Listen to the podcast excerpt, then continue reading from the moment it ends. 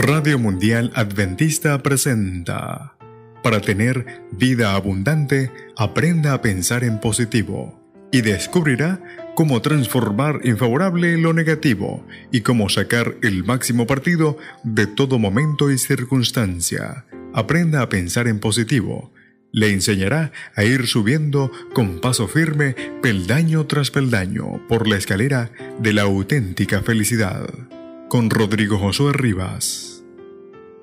No existe un test capaz de determinar el grado de inteligencia emocional, a diferencia de lo que ocurre con los que miden el conocimiento intelectual.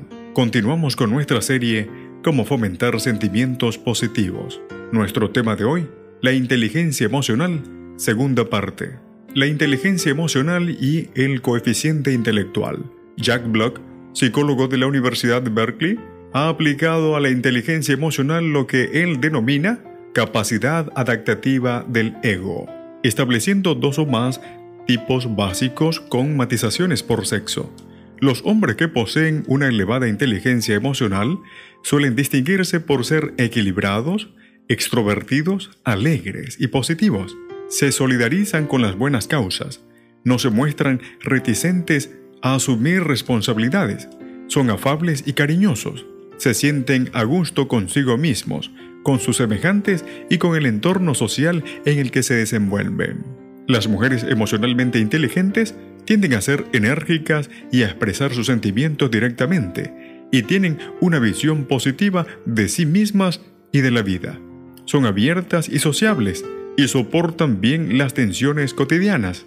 Se sienten lo bastante a gusto consigo mismas como para mostrarse alegres y espontáneas raramente se sienten ansiosas, culpables o abrumadas por las preocupaciones.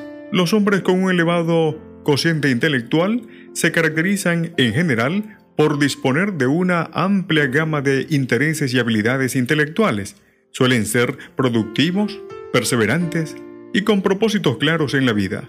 No expresan fácilmente sus emociones y actúan con equilibrio. La mujer con elevado cociente intelectual es capaz de expresar claramente sus pensamientos, valorar las cuestiones teóricas y muestra amplitud de criterio en las cuestiones estéticas e intelectuales. Tiende a ser introspectiva, está a la ansiedad, es muy responsable y difícilmente exterioriza sus frustraciones o su enojo.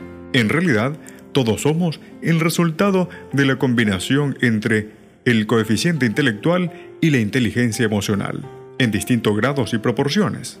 Daniel Goleman también recoge la idea de numerosos estudiosos del comportamiento humano que cuestionan el valor de la inteligencia racional como predicador del éxito en la vida.